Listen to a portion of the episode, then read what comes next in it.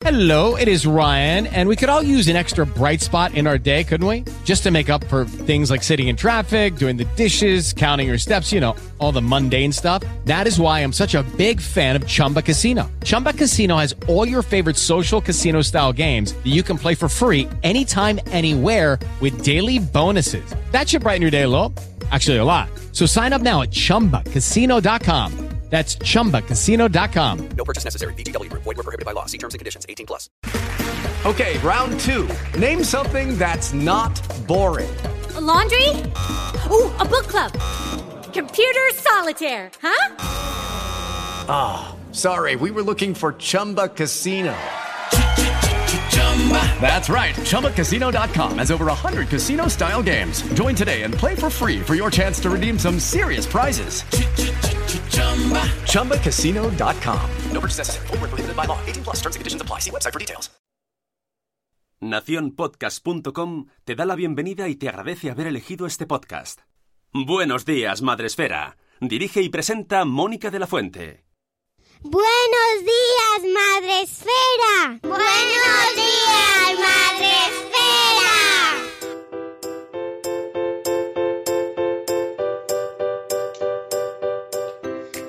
Buenos días, Madre Esfera. Hola amigos, bienvenidos un día más, un lunes más. Aquí estamos en directo para empezar el día de la mañana con vosotros. Hoy es lunes 15 de marzo y eh, hoy os traemos, eh, en este caso no vamos a empezar la semana con la agenda, porque hemos eh, recuperado una sección que hace mucho que no teníamos en casa, que es nuestros amigos de las familias diversas con Vanessa y de verdad tienes tres. Buenos días, Vanessa. Buenos días, qué ganas tenía de estar aquí otra vez, por favor. Hola, Sune.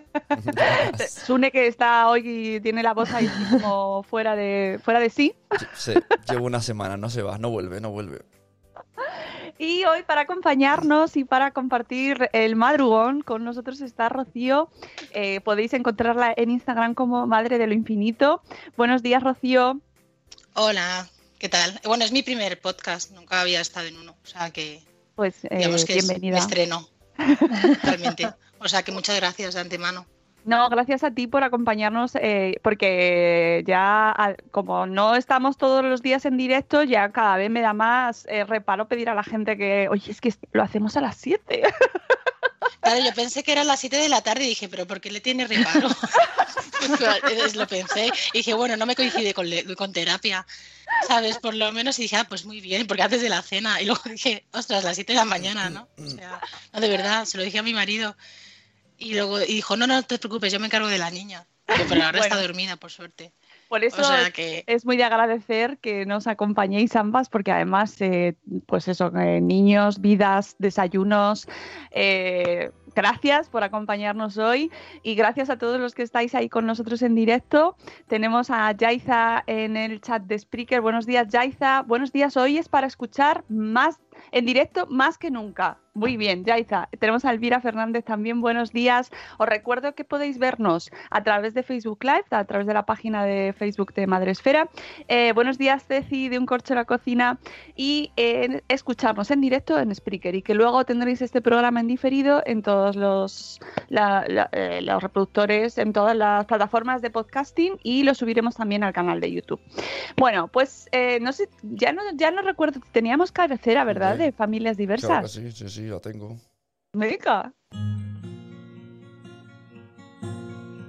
Todos somos diferentes. Todos somos iguales. Bienvenidos a Familias Diversas. Qué Por favor. ¿Cuánto- ¿Cuántos años tenían ahí estas criaturas? Un rato, ¿no?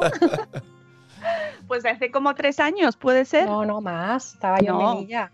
De sí, sí, tres, sí. Tres. Bueno, pues eh, inauguramos de nuevo nuestra sección de familias diversas porque tenemos que tratar un tema que, eh, bueno, pues resulta muy necesario. Pensamos que también nuestra burbuja madresférica es mucho a veces así, ¿no? Nos pensamos que no hace falta recordar que no se pega, o sea, no se educa pegando, o que hay que recordar ciertas cosas como muy básicas, y de repente piensas que el mundo de la diversidad y, y del respeto y de una sociedad abierta e inclusiva está mucho más cerca de lo que pensábamos y a veces pues te encuentras con que no del todo, ¿no? Y que se siguen perpetuando estigmas y, y- y consideraciones sobre, pues en este caso la discapacidad, las, eh, bueno, pues mm, el- eh, la diferencia y te encuentras con que hay que seguir hablando. Por eso hoy eh, os he invitado a ambas para que eh, para charlar con vosotras y que nos contéis,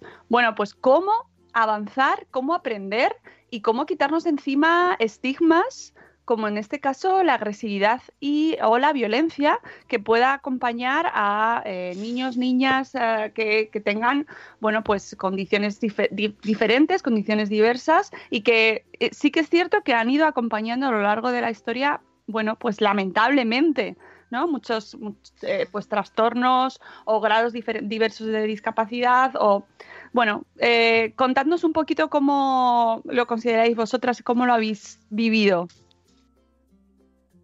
Venga, Rocío. No, empieza tú si quieres, que tienes más experiencia seguro. Seguro, Yo siempre, seguro. lo- Yo- bueno, siempre digo que, que la educación empieza por casa, ¿vale? Y somos el ejemplo de, lo- de los niños. Eh, es verdad que mm, yo estoy un poquito triste porque, como tú decías, pensamos que estamos en un nivel que, la inclusión todos sabemos lo que es, pero de repente suceden determinadas cosas que nos llevan a abrir los ojos y ver que no, que queda muchísimo trabajo por hacer, ¿no? Pero muchísimo. A mí estas cosas lo que me generan es muchísima pena porque somos muchas personas, muchos profesionales, muchos padres que estamos trabajando, pues cada uno desde su espacio, pues eh, desde las redes, desde sus profesiones, eh, como docentes, como terapeutas, para no solamente aprender nosotros, porque venimos de generaciones en las que la discapacidad se ha escondido, de la que no se ha hablado de ella, eh, cuántos estigmas han sufrido las personas con discapacidad a lo largo de la historia. O sea, eh, ha, ha- ha habido épocas en las que directamente se exterminaba, ¿no? Había eugenesia también, quiero decir. Es un colectivo que ha sufrido muchísimo y oye, pues parece que estábamos en un momento de la historia en la que eh, es que cada vez se ven más, ¿no? No es que cada vez no se ven más, es que se les está dando su espacio en la sociedad, ¿no? El que, el que, el que deben de tener. Y de repente te das, dices, en el siglo XXI todavía hay gente joven que no, que no entiende. Y creo que es un problema de información. Que parece que, que llegamos y no llegamos a todos. Es que no llegamos a todos y no vamos a poder llegar. Pero tenemos que aprovechar eh, este espacio desde que trabajamos, estos altavoces que nos proporcionan las redes, porque yo creo que es fundamental, para lanzar mensajes en positivo y al mismo tiempo educar a nuestros hijos en positivo. Porque todo lo que nuestros peques aprendan en estos momentos hará que lo vayan madurando, lo vayan integrando y sean adultos, pues bueno, que lo, que lo asuman como algo normal. Claro. A mí los mensajes eh, agresivos, los mensajes de reproche, los mensajes que se, que se asumen como algo personal, no, no me gustan. Porque al final se genera una escalada, se genera una escalada de mensajes negativos que no son constructivos, que no son aprendizajes, que no, que no llegan absolutamente a nada. Al final acaban en un bloqueo, en el insulto, en la descalificación. Claro. Sí, porque muchas veces surgen del miedo hacia la diferencia, ¿no? Sí, totalmente. El no, el no saber. Y mm, cuántas veces hemos hablado aquí lo de pregunta. Si, si tú ves a un niño que es diferente, pregunta. Pregúntale al padre, pregúntale al profesor, oye, ¿cómo puedo actuar? ¿Puedo, ¿Puedo tocarle? ¿Hay alguna conducta que le moleste? Mm, ¿Puedo dirigirme a él? Porque nadie lo sabe. Es que tú no tienes por qué saber qué condición tiene mi hijo o qué le molesta. Es normal. O sea, y, yo no me, y yo no me puedo ofender por eso.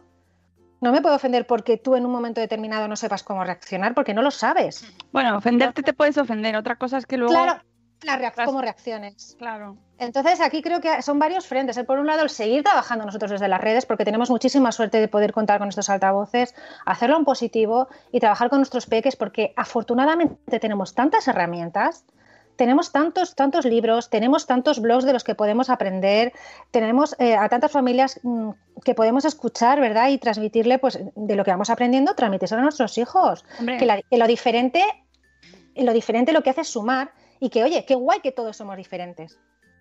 qué bien, imagínate que todos fuéramos iguales, qué aburrimiento, ¿no?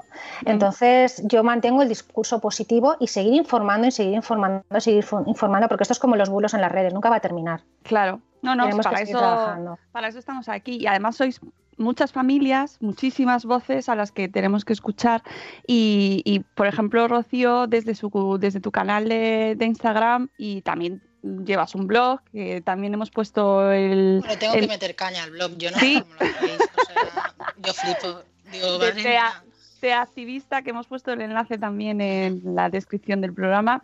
Eh, también eh, te encargas de, visibilizar eh, muchísimo y de, mm, bueno, pues de hablar sobre la realidad que tenéis, ¿no? Y de cómo ayudarnos a entenderlo también a los demás. Sí, no, y al, hilo de lo que estabas, estabais diciendo, o sea, falta formación y falta también mucha empatía, pero sobre todo también ciertos límites, es decir, debemos conocer muy bien qué derechos, los derechos de las personas con discapacidad. Es decir, por ejemplo, ayer, al hilo de todo esto, yo recomendaba un documental, una película documental que está producida por los Obama, se llama Creep Camp, y que está habla de la discapacidad de quienes fueron revolucionarios realmente en los años 70, porque no sé si conocéis lo que eran los Ugly eh, America's Laws, la ley para los feos, que desde el siglo XIX hasta 1974 eh, prohibía la entrada a espacios públicos, pueblos, cafeterías, hospitales a las personas lisiadas, con retraso, eh, deformadas.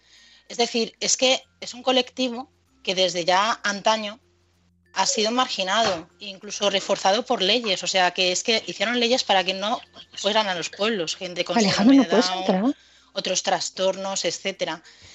Y el último estado de América que se derogó realmente y se respetó fue en Chicago. O sea, es que no es tan lejano la mm. inclusión. O sea, en el 81 creo que en Londres ya se empezó a incluir a las personas con discapacidad y demás. Entonces, yo creo que falta también un endurecimiento de las leyes, es decir, pero para atajar de lleno todo lo que es el bullying, el acoso, por ejemplo, tenemos un colectivo que es muy vulnerable, que cada vez se está incluyendo más en colegios ordinarios, como es mi hija, y, ostras, existen las, los trabajos sociales, o sea, tolerancia cero a lo que es cualquier tipo de discriminación. Porque yo, o sea, yo di el salto a hablar en redes de todo esto cuando querían sacar a mi hija del sistema por falta de apoyos. Y yo dije, pero si tiene buen pronóstico, ¿por qué vamos a alejarla? Y me, me instaban a de, no hay, no hay espacio para hijas, ah, para niños como la tuya. Y dije, ¿cómo? Ahí es la lieparda. Entonces, eh, dije, pero es que si desde pequeños no les damos la oportunidad de ser conocidos por los demás y que ellos se bañen de estímulo de los demás, no podemos construir una sociedad mejor. Y todos se aferran muchas veces a las faltas de apoyo y de recursos, ¿no? Que digo, es una pena. O sea, ¿cómo vamos a erradicar la intolerancia hacia nuestros hijos eh, si la sociedad y si los de arriba nos, mueven un poco el cucu, como suelo decir? O sea, es que tienen que poner recursos, tienen que, visibilizar ellos mismos. Es que las familias al final bastante tenemos con tantas horas de terapias y con 24 horas 7 ser madres y padres como para hacer el trabajo de los de arriba, que deberían tener tolerancia cero, a ciertas cosas. Y luego di el paso también porque conocí a adultos en el espectro autista que hablan y me van contando cómo se siente el colectivo.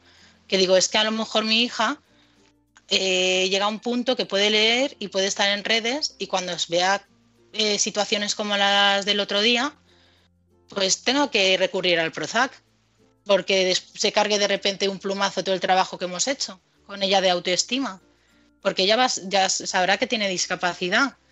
Entonces, eh, mi hija, bueno, o sea, también la han pegado y la han mordido y por ahí tratamos de buscar un diagnóstico aquí en España porque venimos de Estados Unidos. Entonces, aquí hay que hacer un inmenso trabajo social todos y todas mm. para mm. evolucionar, es que si no. Estamos eh, hablando sobre eh, cómo sigue pasando que se asocie eh, pues discapacidad con violencia y agresividad, ¿vale? independientemente de un hecho puntual o, o no, que, que, es lo que ha pasado, ¿no? Y, que, y por el cual, bueno, pues eh, nos hemos ahí puesto un poco más eh, y, se ha, y se ha encendido mucha gente, esto es reflejo de que hace falta seguir hablando de ello y de que lamentablemente esto sigue considerándose un estigma. No hace, como bien nos dice Rocío, no hace mucho se seguía escondiendo eh, a niños, a niñas que, que tenían pues algún, algún trastorno o alguna condición diferente, porque es que además, ah, como es tan diverso y tan rico este mundo, mmm, se puede englobar ahí millones de, de, casuísticas, pero la agresividad y la, y la violencia han, han ido acompañando esta, este mundo a pesar de no, no estar directamente relacionado chicas. Ese eh, estereotipo. Claro, como que además eh, Rocío hablaba de discafobia. Eh, ¿Cómo eh, conseguimos eh, derribar esto, este muro de la, pues, de, la de, de, de, que se asocie esa violencia y esa agresividad con las con determinadas condiciones? Porque es que además hablamos de autismo, pero se puede hablar de un montón de condiciones diferentes. Claro, es que el, asumir que una persona con discapacidad es agresiva es uno de los estereotipos más simplistas que hay. O sea, es que lo puedes extrapolar a cualquier, a cualquier situación, ¿no? A cualquier enfermedad. No, no, o sea, no hay una única casuística ni un, único comportamiento. El Rocío lo ha dicho muy bien, nos falta formación. O sea, nos falta formación e información a todos los niveles, desde la base, ¿no? Eh, evidentemente hay gente que sigue sí, con esa falta de información y a mí me da mucho miedo que que desde las redes, porque hoy en día es, donde nos estamos comunicando, ¿no? donde nos encontramos, donde, bueno, pues donde tenemos estos espacios, a mí me da mucho miedo que, esos discursos proliferen y se hagan extensivos. Cuando alguien tiene muchísimos seguidores en, en Internet, está influyendo, ¿no? Está generando eh, opinión, está influyendo en pensamiento. La otra persona puede no estar bien informada, pero da igual, porque tiene una serie de seguidores que no se lo van a cuestionar porque ya dan por hecho que como es una persona que influencia, pues tiene la razón, está formada. Y eso es muy peligroso, porque eso se extiende como la pólvora. Y es tan difícil deshacer un argumento erróneo, es tan difícil, hay el triple de trabajo de tener que modificarlo. ¿Qué nos queda a nosotros? Seguir, seguir, seguir divulgando con nuestras experiencias, porque creo que nuestras experiencias como madres, tanto Rocío como yo, eh, las tenemos de primera mano y podemos, oye, no, mira, esto es lo que significa convivir con la discapacidad, pero paralelamente informando. Estas son las fuentes, esto es donde podéis recurrir, podéis seguir informándoos con datos fiables, con estudios, con noticias, todo, o sea, todo. Es que no podemos ir casa por casa tocando, pero tenemos un papel muy importante desde nuestra propia experiencia. Yo, yo elegí este camino porque creo que que es una forma muy cercana ¿no? de, de llegar y de, y de, ir abriendo los ojos. Pero a mí es que me da mucho miedo el tema de, de del alcance que pueden tener las, las, creencias erróneas, ¿no? porque ella dice, mi hija en un momento determinado crecerá, ¿verdad? Y se, y se puede, claro, es que eso, mi hijo lamentablemente no crecerá, pero estoy yo y está su entorno. Y, y luego lo que ha comentado Rocío también muy interesante, escuchar a las personas adultas que tienen discapacidad, que uh. tienen autismo, ¿no? que no se las escucha. Ahora parece que las estamos viendo presentes, ¿no? Pero es tan importante porque hasta ahora se las ha estado poniendo voz. Pero ha llegado un momento que ellos han cogido sus propias riendas y han dicho, no, no, yo tengo voz, yo puedo hablar, yo puedo opinar, yo puedo explicar cómo veo el mundo, ¿no? Estoy aquí, estoy presente, estoy en la sociedad, soy un activo, ¿no? Entonces creo que serían mm, una forma estupenda de que como adultos lleguen a otros adultos que todavía no, no bueno, pues por las circunstancias que sean, pues no, no comprenden, ¿no? Este, lo, lo que supone la, la, discapacidad, ¿no? A mí, ya te digo, a mí me genera muchísimo, muchísimo miedo, pero, pero bueno, escuchando a, a, Rocío y estamos en la misma, en la misma onda y creo sí. que, que, es fundamental, pues eso, ¿no? es que es seguir, seguir eh, con esta labor ¿no? y, y, y, contando con gente que, claro, que vaya apoyando y que vaya interesándose, porque eso es lo, lo quedémoslo con lo positivo, ¿no? Que es que cada vez hay más gente que lo conoce. Bueno, sí, se ha, habido una gran reacción. No y que, y que hmm. se, claro, y que, bueno, pues va compartiendo estos mensajes que nosotros vamos, que vamos lanzando. ¿no? Rocío, ¿por qué, por qué eh, crees que um, se ha levantado tanto la gente con este tipo de manifestaciones? O sea, antes, antes hablábamos, de, antes de entrar en el directo, de eh, familias que están esperando el diagnóstico todavía, ¿no? ¿En qué grado de frustración se encuentran? Pues eh, la frustración de no saber lo que le sucede a lo que más amas y si le estás poniendo los recursos necesarios o si estás endeudándote para poder pagar todo por lo privado porque sin diagnóstico no hay ayudas. Es que encima en tiempos de pandemia digo, madre mía, yo porque nos tocó antes, nosotros estuvimos desde los 15 meses hasta los cuatro y medio sin saber lo que le pasaba, entre dos opciones, retraso madurativo o, a- o autismo. Y vivimos el autismo como primera y única opción desde el minuto cero. Y pese que a no, a no estar muy afectada. Y eso nos alivió mucho, pero si hubiese, hay familias que hay seis años y si sois, bueno, nosotros somos de Madrid, que hay listas de espera de tres años. Entonces, y cuando llegan los tres años te dicen un 33, cero ayudas, venga, hasta luego, endeudate, ¿sabes? Entonces llega el momento la crispación es tremenda porque no está uno ni una para estar trabajando tan duro con nuestros hijos para que se adapten a la mayoría y de repente pasen cosas como estas encima que confundan comunicación con una agresión, seguramente que sea el caso, porque claro, es que aquí hay que determinar lo que es una agresión real a lo que es una intención comunicativa o un, no sé, o una intención de comunicarse entre iguales. A mí lo que me ha dolido de todo esto es que si un padre pide perdón, a sus espaldas luego se habla así de esa persona que es anónima y menos de un menor. Y eso es lo que hay que tener ciertos filtros. Al igual que nos ponemos filtros en stories, deberíamos ponernos un filtro de humanidad y de empatía social y dejar a lo mejor nuestra ignorancia a un lado por un momento y decir, oye, ¿qué pensáis de esto? Eh, terapeutas, eh, os voy a dar un espacio para que habléis y expliquéis qué es esto. Y así tengo yo recursos para explicárselo a, a lo que más amo, pues que es asustado, que yo lo entiendo. Pero al igual que eso pasó, me escribió una seguidora diciendo, es que en mi pueblo había una persona con discapacidad que cada vez que me veía, yo tenía seis años, me daba pellizcos y mi madre jamás me apartó y me explicó que era una vecina de toda la vida con la que ella incluso jugaba y me enseñó a respetar la neurodiversidad. Y no tengo ningún trauma. Y es que si no, tendríamos que estar zigzagueando socialmente todo el día por las aceras por miedo a que nos agredan. Y es que, de verdad, estigmatizar a personas que no son verbales, ese es un error, porque yo, cuando hablo de discafobia, yo de- es- descubrí ese término porque cuando nos mudamos de Estados Unidos y volvimos a Madrid, eh, vi un piso y no nos querían enseñar, bueno, no nos querían enseñar el piso y porque le gustaba una chica y me dice me dijo el de la inmobiliaria es que le gusta una chica pero me gustan las vistas y bueno pues yo ya con interés y yo mira o sea enséñamelo por favor o sea que quiero esa urbanización y el precio estaba muy bien porque encima estaba como 300 euros menos o 200 euros menos que los demás que eran iguales. Y yo enséñamelo y es que está frente a una residencia de adultos dentro del espectro autista en grado muy severo y no les gustaban esas vistas. Entonces ahí, em, indagando, dije, es que esto es un, un comportamiento discafóbico social que se está normalizando y encima, bueno, gracias a eso pagamos menos. Pero mi hija estaba en pleno diagnóstico y menos mal que yo pues me lo tomo todo con humor y digo, bueno, pues mira, la ignorancia al final te aleja de las cosas buenas y eso es lo que pasa. Nuestros hijos están aquí por algo, para recordarnos a todos que somos seres humanos en un mundo tan materialista. Y son necesarios porque es que si no se nos va a ir la chota a todos con tanta ambición. Entonces, si la sociedad no quiere ver lo que no lo vea, pero se van a dar de bruces algún día con la realidad, porque a lo mejor a día de hoy no están cerca de la discapacidad, pero algún día pueden tener nietos.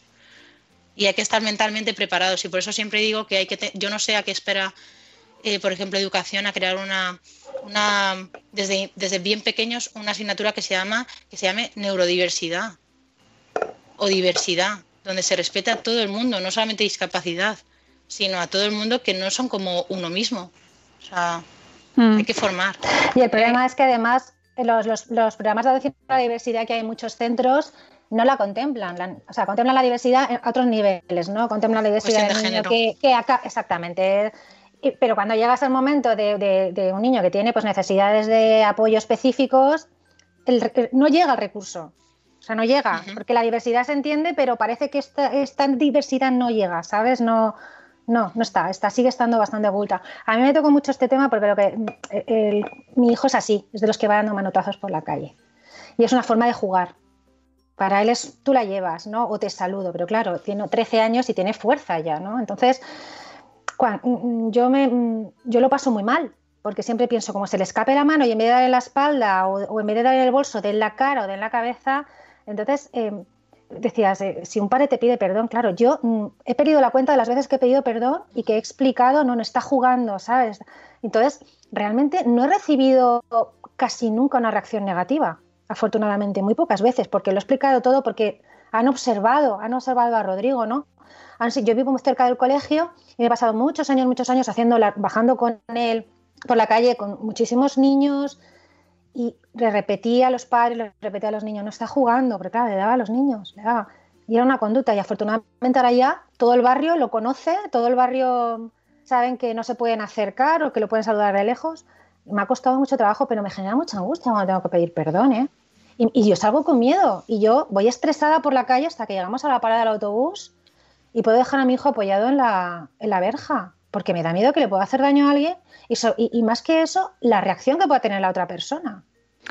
Tampoco, Bueno. tampoco debería ser así. Quiero decir, yo no quiero que nadie sufra, que, que le haga daño a nadie, pero el estrés con el que yo salgo a la calle, eso mm, es para planteárselo. Igual- y, y hablo en mí, en mi nombre, pero hablo en el nombre también de todas las personas que padre. me han estado escribiendo a lo largo de estos días también, preguntándome que qué opinaba y que, y bueno, digo, es que a- precisamente en este caso eh, es exactamente lo que a mí me ha pasado, ¿no? Eh, creo que es súper importante eh, que quede, o sea, si, si tiene que quedar algo del programa de hoy, eh, avanzar hacia quitar ese, esa unión necesaria entre discapacidad o neurodiversidad y, y agresividad, que ya es que es obvio, ¿no? Que es como de cajón, pero eh, yo quiero recomendaros los libros de María José Más, de neuropediatra, eh, para entender eh, y, y acercarnos desde una manera accesible, pero también basada en la ciencia, a cómo funciona nuestro cerebro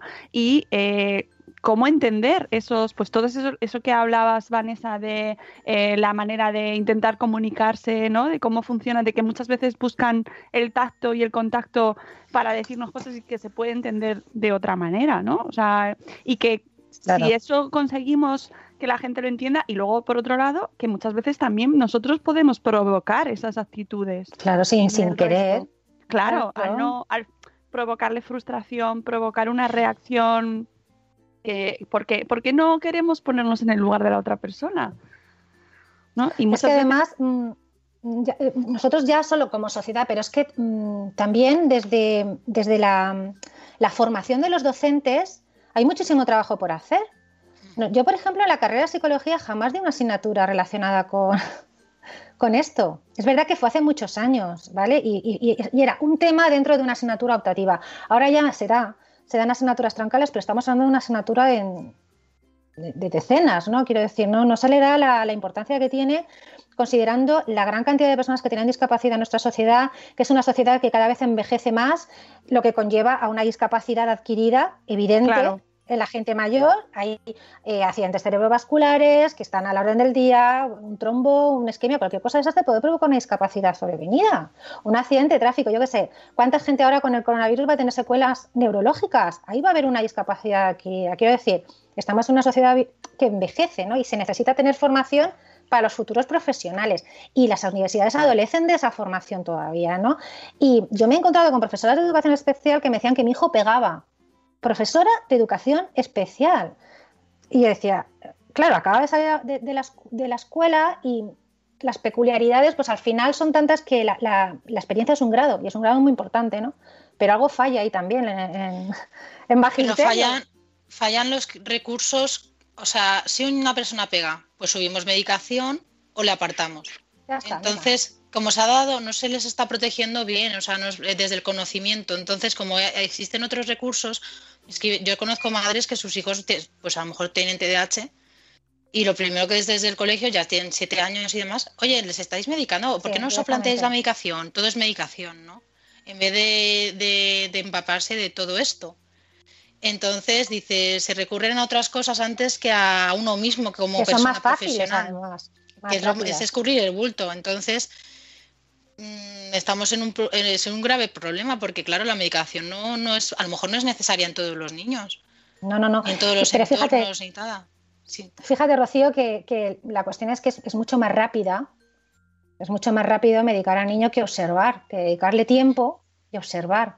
Porque el trabajo de observación es lento. es muy lento, es costoso, es complicado, pero al final te da tanta información Claro. Que esos padres, que son los que lo conocen de primera mano y conviven con él, o la familia o los tutores, quienes sean, más el trabajo de observación en aula, más el trabajo de observación en, en el momento en que lo tengas, te puede dar una información de todos los contextos y todos los entornos y ver qué, qué conductas puedes modificar con trabajo antes de recurrir a apartarlo o a, a- o a- a la medicación. ¿no? Esto lo hacemos extensivo, evidentemente, a adultos y a... Claro. Pero quiero decir que yo, yo lo decía esto al hilo de que falta todavía mucha base en la formación de profesionales también, ¿no? Entonces, claro, imaginaros si los profesionales eh, tienen que formarse después a través de especialidades o a través de la experiencia, pues es que tenemos ahí un vacío, ¿no? Todavía de tremendo y, y nuestros niños no esperan, nuestros niños tienen prisa, no pueden estar esperando. Y lo que comentabas tú, sí, sí, un plan, un plan de, de- de, mm, de asignaturas, ¿no? Es que la, la administración pasan los años y sigue todo igual, es que no hay cambios. Pero Es, es, que, que, la no- es que la atención temprana está paralizada, es que yo lo viví hace muchísimos años y sigue todo igual o peor, ¿sabes? No, y luego pasa eso, que se infantiliza la discapacidad. Pensamos que siempre van a ser niños. Entonces, Niños. en- por eso no corre prisa el pues moverse y poner las herramientas necesarias para, para cuando sean adultos.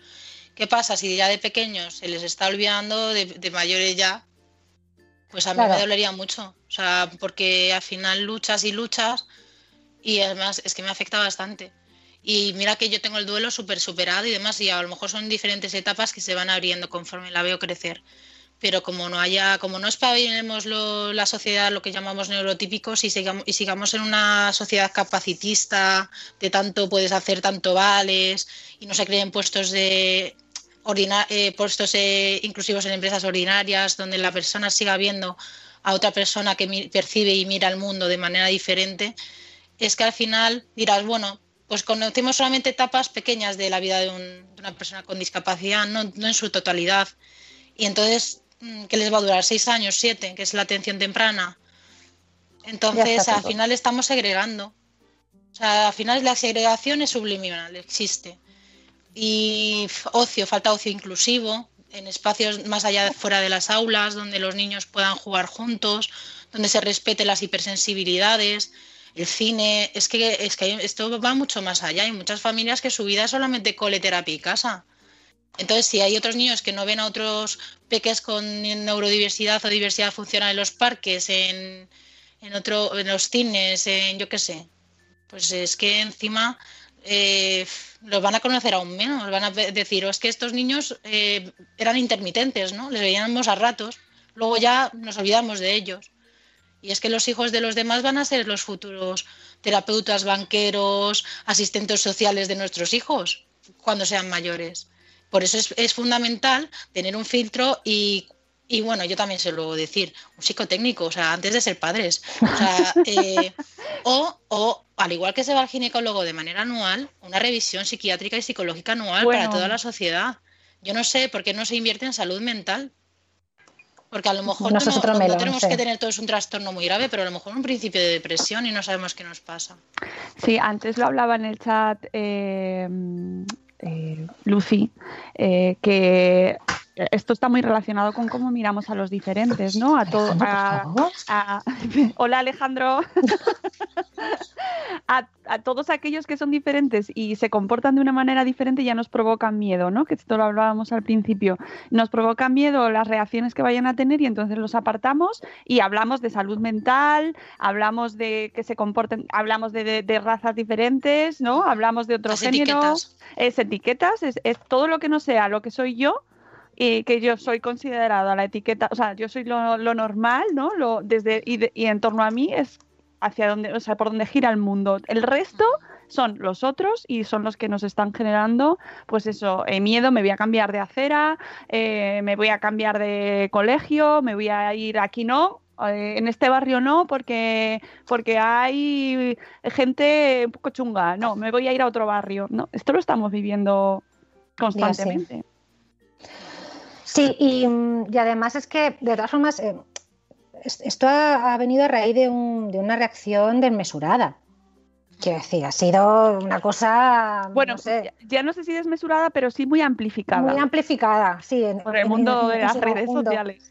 Pero es que mm, es verdad que, que- que- que eso existe y, a- y con lo que decía antes Rocío de, de- de los niños, es que si os dais cuenta, lo- mm, la discapacidad desaparece en secundaria.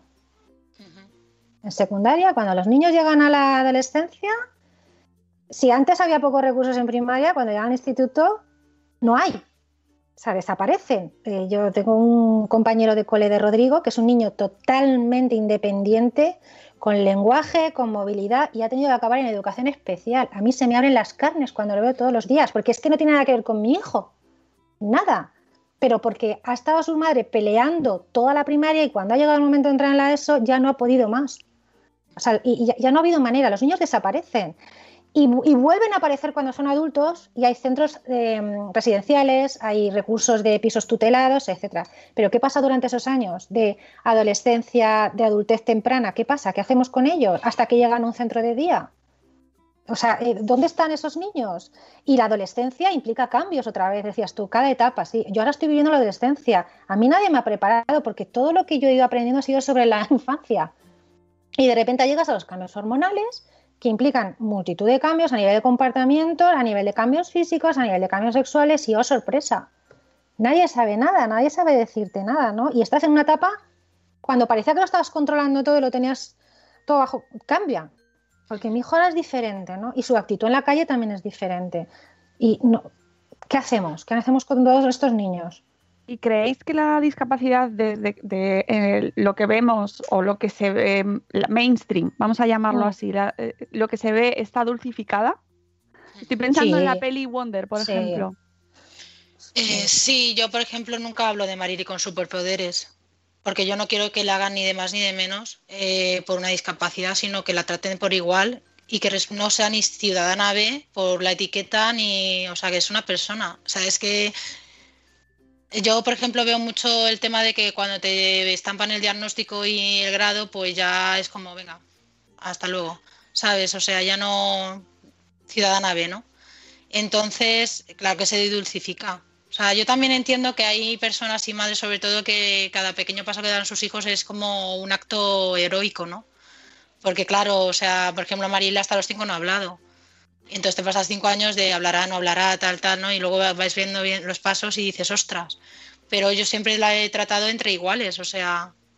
Entonces, claro, la sociedad sí que es verdad, pues que a lo mejor pues piensa que la sociedad tiene una caricatura un poco extraña de lo que es la discapacidad, ¿no? Y, las- y el problema viene cuando son discapacidades que no son visibles a los ojos, como el autismo, ¿no? O sea, por ejemplo, muchas veces me ha pasado a mí, o ayer mismo, el que la niña se me escapó, y una señora empezó ahí a cogerla, y le dije, y empezaron a regañarla, ¿no? Dije, no, es que tiene autismo, tal, bla, bla, bla, ¿no? Y dice, ay, qué guapa, no se le nota. Ay. Entonces seguimos en una sociedad que dices, ¿qué pasa? Que el autismo tiene que ser feo, es lo primero. Y lo segundo, que tienes que estar siempre con la etiqueta en la boca, o sea, y si pasan por mal educados y los que no, si, y como tengan rasgos ya son buenos, ¿no? Me refiero a síndrome de Down. También tiene su carácter. Yo hablaba con una, una madre que supe que tiene síndrome de Down y dice, no, es que estoy harta de que se piensen que son angelitos, porque también tienen su carácter y son personas. Entonces, como te- tiramos tanto de estereotipos, ese es el error. Entonces, queda mucho trabajo. A mí me da mucha lástima todo esto. Los Ah, desde hace estereotipos- tiempo. Los estereotipos, eh, es verdad que en la- todas las series que estamos viendo últimamente, estás o, eh, o la persona con autismo Súper severa, inteligente. O la que es, o- tienes, sí, Claro. claro, tienes el síndrome del sabio y eres súper inteligente. Entonces, dentro de lo bien o lo mal que pueda representar esa ese actor, eh, ese papel, que, que puede, puede representar muy bien, pero estamos hablando de un punto del espectro, de un espectro que es infinito, tantos como personas con autismo haya en el mundo, porque es que no hay dos iguales. Entonces, claro, ya está totalmente dicotomizada, ¿no? O eres eres súper listo, ¿verdad? Y eres o estás en todo lo contrario, ¿no? Es, pues lo que dices tú, el angelito, ¿no? Es que es un regalo, eh, bueno, es de todo este tipo de, de- de frases manidas que perduran en la historia y que nosotros desde luego flaco faro nos hacen, ¿no? Claro, y que luego la no- gente... Sí, perdona. No, no, habla, habla.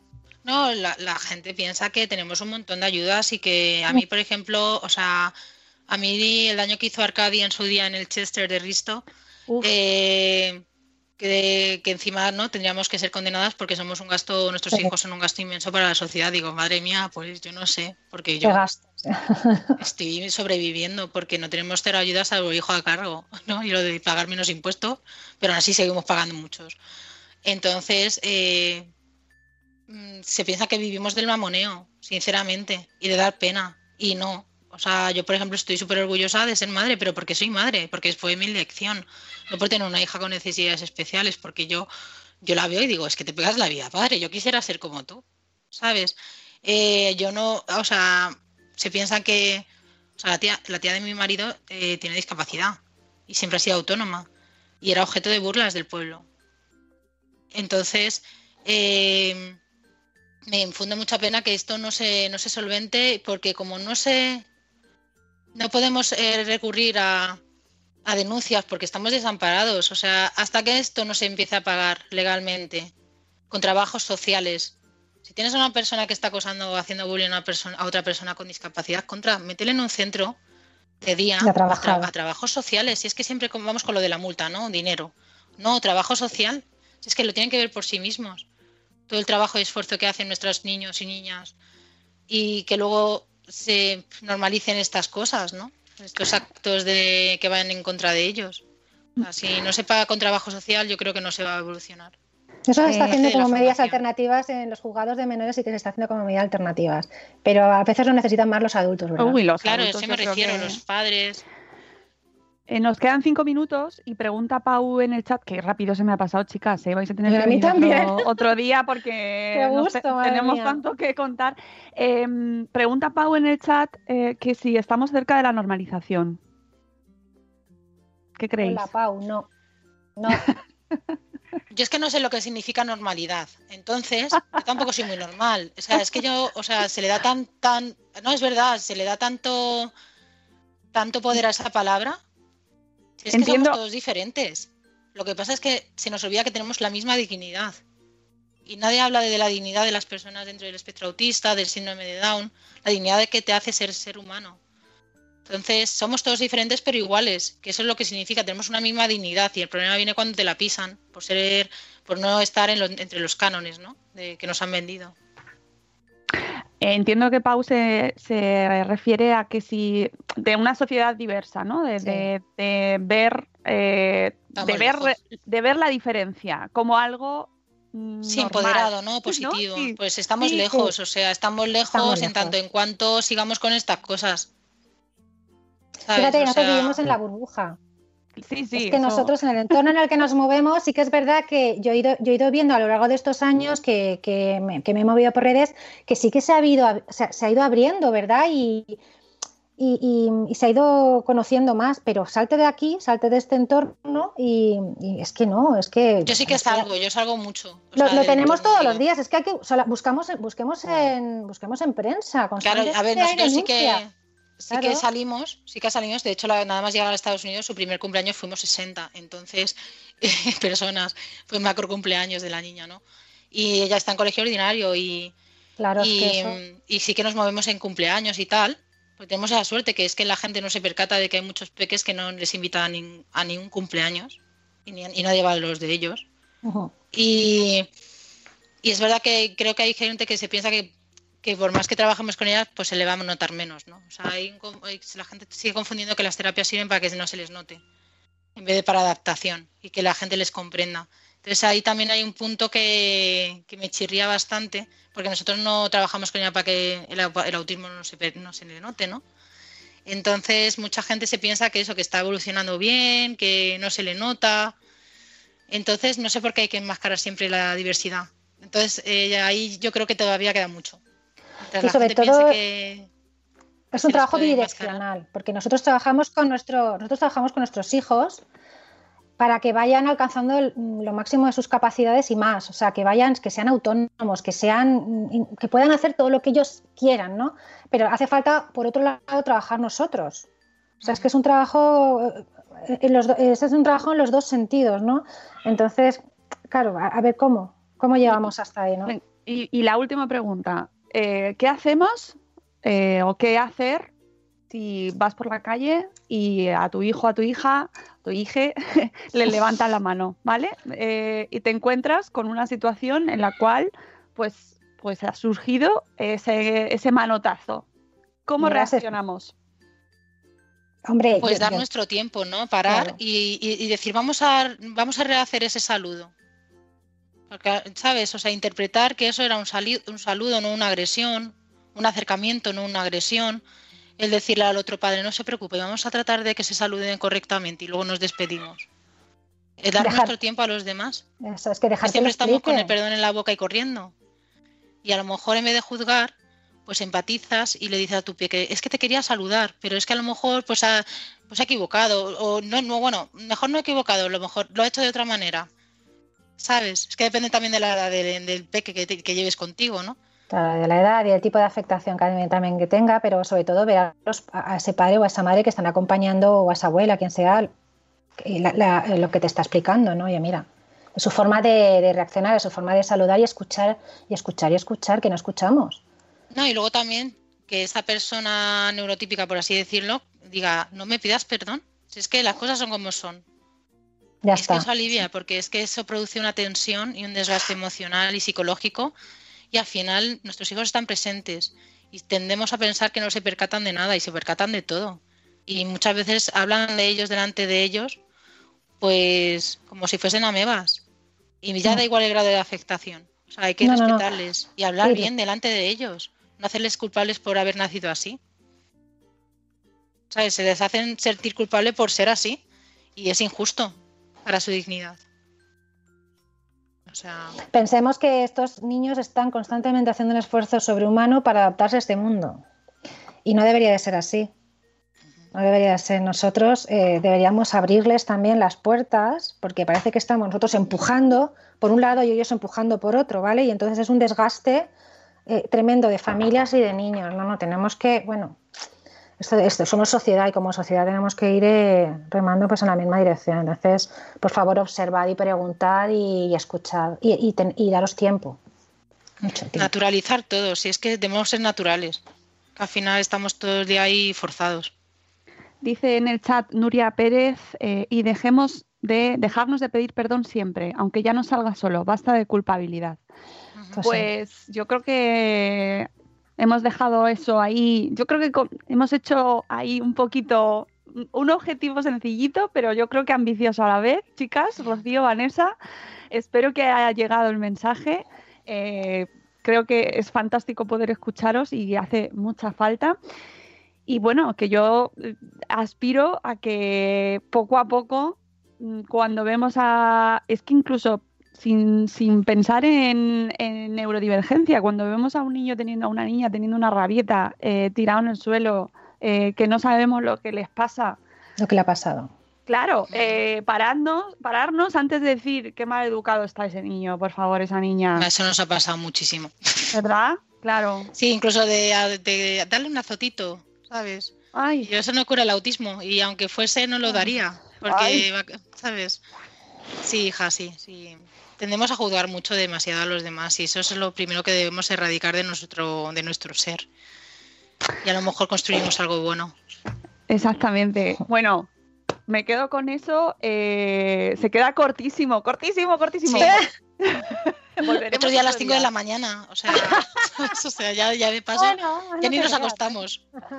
No, La otro hora día loca. volvemos, otro día volvemos porque nos tenemos que ir al cole, amigas. Que es lo que cole, sí. toca. Oye, de verdad, Vanessa, Rocío, eh, me ha encantado charlar con vosotras eh, de, de buena mañana, de verdad, un placer. Nos vamos ahora mucho más, más positivos y más, más happy. Nos vamos al cole Sí. ahora, ¿verdad? Y espero que llegue a mucha gente y que cambie y que cambiemos la mirada, ¿vale? Hola, Alejandro. Que tiene que llevar un huevo cocido al cole y me está explicando y, No sé si tiene que ser cocido. y no sabe cómo tiene que ser para Ah, muy bien. Pues nos vamos. Podéis encontrar a la Rocío en Madre del Infinito en Instagram. Rocío, ahí la tenéis eh, con varios perfiles además, pero bueno. Bueno, eh, yo ya. Hasta un refugio de perros tenemos, o sea que. Pues, pues eso, mira, maravilloso. Y Vanessa, por supuesto, ni de verdad tienes tres. Y eh, nuestra maravillosa psicóloga que también trabaja con nosotros en Salud Esfera y que pronto nos vas a traer más novedades también. Y a la cual tendremos en el próximo espacio Madre Esfera que será el 10 de abril, ya os aviso, donde hablaremos de eh, enfermedades raras, amigos, y redes sociales y todo y proyectos a través de internet. Así que eh, no- ya os iremos contando más cosas. Chicas, eh, un abrazo enorme. Mil gracias Muchas por gracias estar por con darnos nosotros. voz. Volveremos a abrir esta familia, este Familias Diversas seguro porque hay mucho que tratar, así que mm, esta es vuestra casa. Eh, nos vamos, volveremos eh, en diferido esta semana con nuevos episodios y el lunes que viene en directo, ya sabéis, aquí en Buenos Días Madre Esfera. Muchas gracias por haber estado con nosotros, a toda la gente del chat y cuidaos mucho. Hasta luego, Mariano. Adiós. Adiós. Aquí con la Moni, el Zune y la Peña.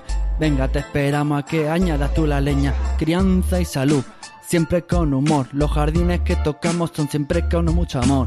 Pasen y vean este Money Show. Yo les prometo que se van a reír mucho. Ah, ah. Y aquí les dejo con la Mónica. Ah, yeah, yeah. Ricky, Ricky. Buenos días, madre fera.